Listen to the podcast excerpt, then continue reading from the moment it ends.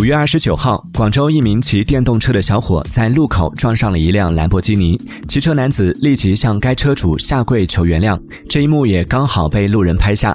兰博基尼车主出于同情没有向男子索赔。可接下来这男子的操作着实惊到了一众网友。